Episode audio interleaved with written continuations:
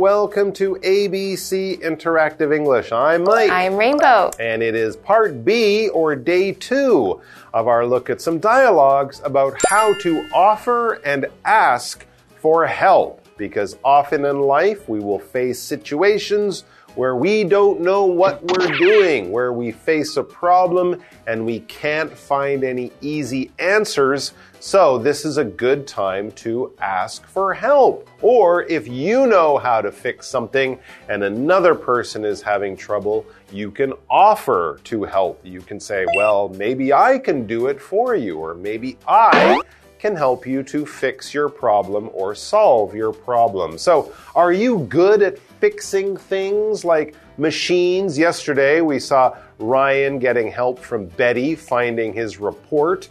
So, either with computers or with other kinds of machines? Terrible. You're terrible. Terrible. Really? Oh. Anytime anything breaks, Yeah. I immediately check my phone and think, who can I call to oh. ask for help? Who can help me? I'm always like, I don't know what's going on. Please help hmm. me. And I'll just leave it. Either I'll call like an electrician, some kind of technician, ask my friend.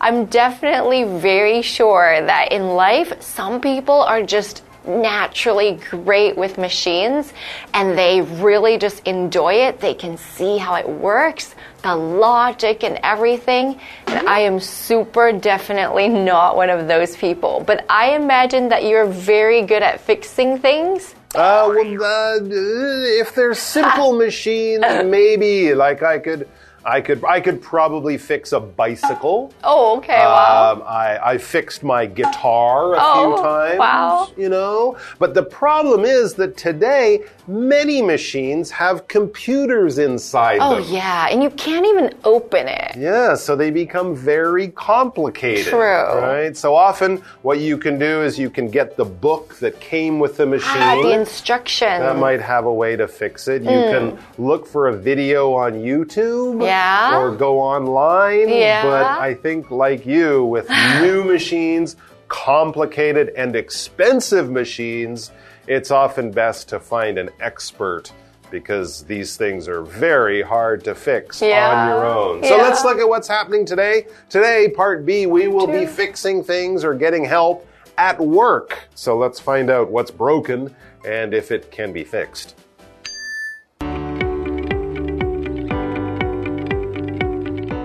Sylvia and Jerome are in the copy room. Hey, Jerome, could I get your help with something? Sure. What do you need, Sylvia? I was waiting for my file to print, but then this error message popped up.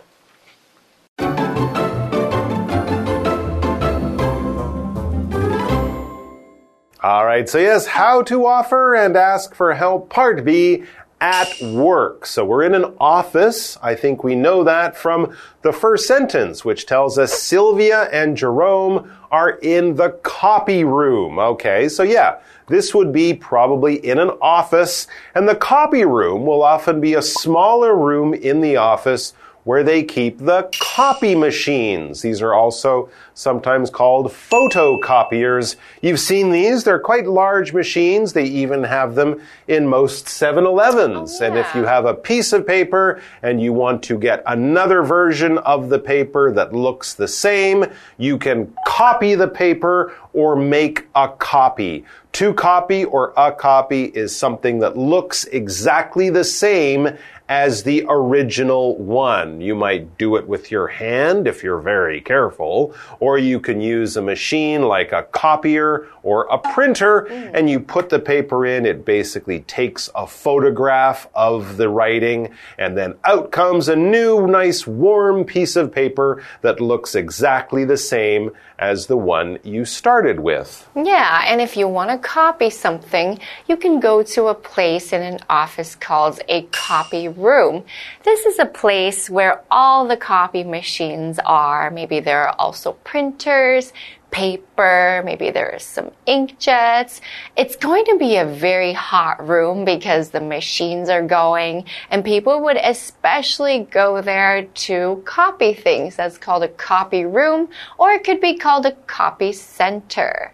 So we have two people today in the office, Sylvia and Jerome. And Sylvia needs some help. So she says, Hey, Jerome, could I get your help with something? All right, so Sylvia has a problem and she thinks, or at least hopes, that Jerome can help her. And he seems happy to do that. He says, sure. That's kind of like, yes, no problem. Definitely, I can try to help you. But he needs to know how or what her problem is. What do you need, Sylvia? Or how can I help you, Sylvia? Sylvia says, I was waiting for my file to print, but then this error message popped up. It's like, bing, and it wouldn't move. There was a message there, and I don't know how to do it, so I need your help with printing my file. Ah, okay. So a file tells us that she probably has many pages to copy, or at least Yeah. not just one, because a file is generally a collection of documents all about one topic or Right. one subject or something like that. In your computer, you'll have these little, they're often brown in Ah, yeah. color, and in that, you'll name that file uh, Christmas plans. And in there, you can put all your ideas for Christmas, the gifts you will buy, the food you will cook, the guests you will invite to your dinner, or whatever. All of the different things about Christmas will go in your Christmas file. And that just helps you to keep your life organized. Now, if she has a file, it might be several pages or maybe even hundreds of pages, but she needs to copy all of these things in this file. Yep, and she wants to print it out. So when we print something, it's not only that we're working with it on the computer, we want to get it out on paper and see those words. Maybe she needs to highlight something, circle something, pass it out to other people. This is a physical 3D form on a piece of paper that you get out of the printer or the copier. And when you get that, that is a copy of the file. All right, so yeah, you're using a machine basically to put writing onto a paper, but she can't in this case because she got an error message or an error message popped up. An error is a mistake or a problem or something that has gone wrong. If you make an error, it's like making a mistake. You call someone by the wrong name.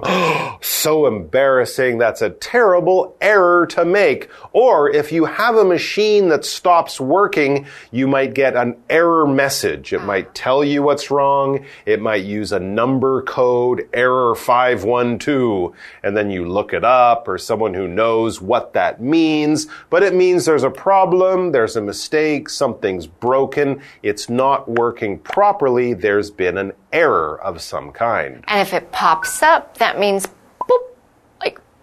it suddenly appears on the screen in front of you.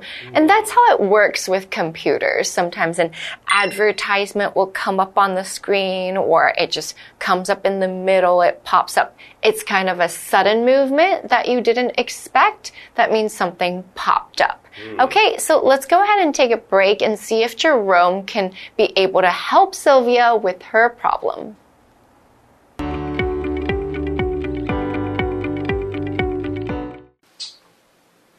Oh, that message is for a paper jam. Do you want me to clear it for you? Actually, can you show me? That way I can do it myself next time. No problem. Before we start, I have to tell you something. What's that? You might get a little dirty when you clear a paper jam.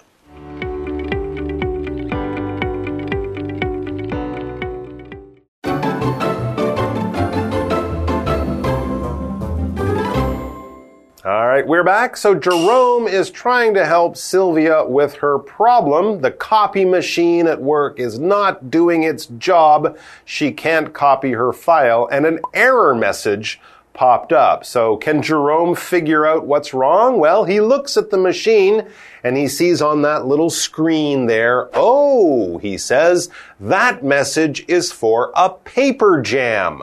Ah, okay. So this isn't a very difficult problem to solve. It's quite common. It's for a paper jam. And no, this isn't something that you put on your toast. It's not strawberry jam, but made of paper. It means that something is stuck inside the computer. So he knows what's happened here. It does happen with printers and copiers and things like that. Yeah. So he says, do you want me to clear it for you? In other words, do you want me to fix the jam for you?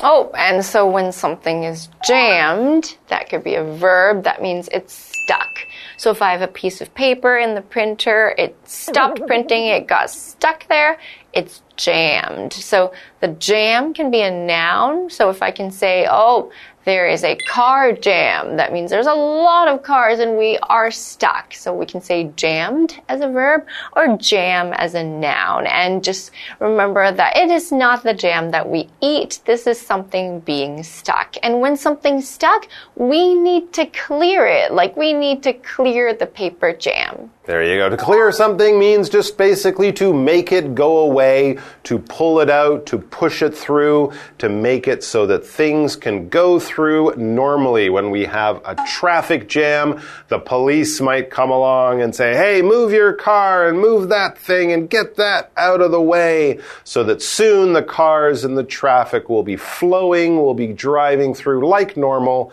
because they have cleared the traffic jam. In the same way with this, Jerome will probably just have to pull a piece of paper that's all kind of stuck or Hey. jammed inside that machine, and hopefully it will work fine after that.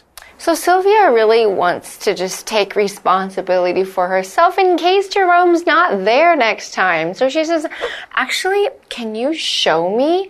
That way I can do it myself next time. Like, let me know how to do that. And we know that's a really good quality to have because sometimes we need to learn it because we don't know if there's help on the way next time. Yeah, because as we said, this is not a strange problem mm, to have with a printer or a copier. So that's a good idea. He says, no problem. Sure, I'd be happy to show you how to clear the jam. But he mentions this before we start.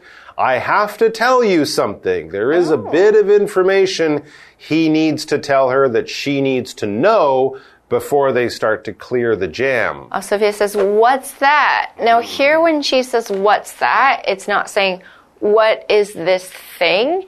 This is a casual way to say, What do you need to tell me? To respond to what Jerome was saying. So, what's that means, What was the thing you wanted to let me know? You can say, What's that? That's right. What information do you want me to have? And he says, You might get a little dirty when you clear a paper jam. Well, this is a Ah, good thing There's ink. to warn her about. That's right. The ink, it's kind of like a black, dusty powder, Yeah, yeah, in yeah, fact, yeah, yeah. inside the copier. And if she's wearing, you know, a white shirt or a white dress or something like that, it might definitely go puff out and she'll get this gray, black powder all over her, and she might not want that. You might get a little dirty when you clear a paper jam.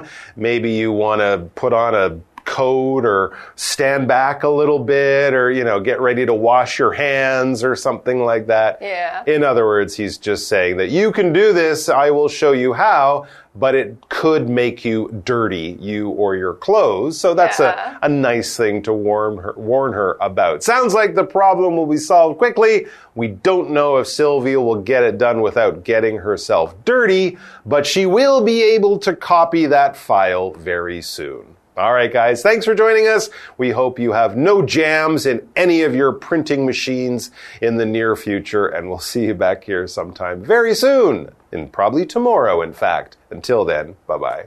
Bye.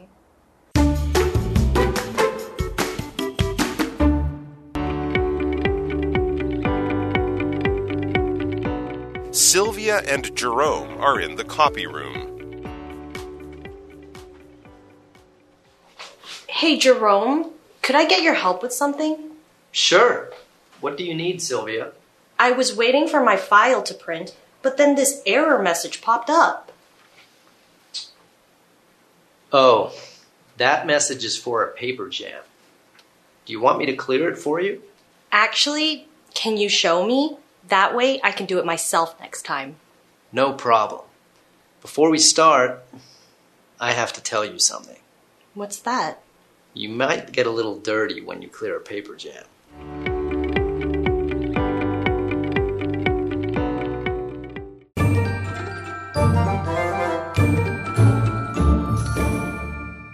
Hi, I'm Tina。我们来看这一课的重点单字。第一个，copy，copy 名词，复印件、副本。那么，copy room 指的就是影印室。Could you make a copy of this report for me？ 你可以帮我影印这份报告吗？下一个单字，file，file 名词，文件、档案。I deleted the file by accident。我不小心删除这个档案了。Delete 指的是删除。by accident 意外的。下一个单词 error error 名词错误，error message 指的是电脑荧幕上的错误讯息。There are some typing errors in this report。这份报告中存在一些打字错误。Typing 指的是打字。最后一个单词 clear clear 动词清除清理。It took five hours to clear the road after the accident. 意外发生后，用了五个小时来清理道路。接着我们来看重点文法。第一个 pop up，突然出现，冒出来， 这是一个口语用法。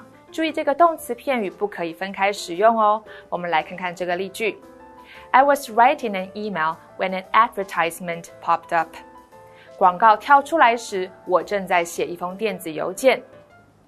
下一个文法 that way，那么一来，这是一个副词片语，通常放在句首。way 在这里指的是事情发生的方式。我们来看看这个例句：We set up the tent near the river. That way, we could enjoy a beautiful view during our camping trip. 我们把帐篷搭在河边，那么一来，我们就能在露营过程中欣赏到美丽的景色了。最后一个文法，no problem，没问题，这是一个口语用法，也可以说 not a problem。我们来看看这个例句：Can you close the door, please？你能把门关上吗？No problem，没问题。 以上就是这一课的重点单词跟文法，我们下一课再见，拜拜。Hey, hey, hey, it's Kiwi on the street. I'm Kiki. And I'm Winnie. It's a beautiful day to work on our pronunciations. Let's use it and go and make some new friends. So the game we're going to play today is pronunciation. So I have some sentences. Okay, 我有一些句子，然后呢，你就帮我读出来， 然后发音。Okay, so let's begin. I felt a sharp pain. I felt a sharp pain. I felt a sharp pain. I felt a sharp pain. I felt a sharp pain. I felt a sharp pain. Very good. I felt a sharp pain. Good. Okay. Next one. It's going to rain. It's going to rain. It's going to rain. It's going to rain. It's, It's going to rain. It's going to rain. It's going to rain. Good job. This is my brother's toy plane. This is my brother's toy plane. This is my brother's toy plane. This is my brother's toy plane. This is my brother's toy plane. This is my brother's toy plane. Very good. This is my brother's toy plane. 那我们今天学到了什么呢? Welcome to today's pronunciation. Our first sentence is I felt a sharp pain. If we look at the word sharp, we will see an AR sound. And here is where we open our mouth for an ah sound. Okay, you will feel a little bit of tightness in your jaw. So it's R. Okay, with the R, we close our mouth. So it's R, kind of like the letter R. Okay, so just like the musical instrument, harp, sharp, harp. I felt a sharp pain. So our next sentence is It's going to rain. Here, if we focus on the word rain, we see an AI, kind of like an AY sound. So it's A, like day. But here it's rain or drain, like in a sink. Okay, so it's going to rain. So our last sentence this is my brother's toy plane. Okay, here if we focus on the word plane, it sounds similar to pain and rain. But instead of an AI, you will see an A N E. So your mouth will smile a little bit, plane. Okay, so this is my brother's toy plane. And that's all we have for today. Kiwi later.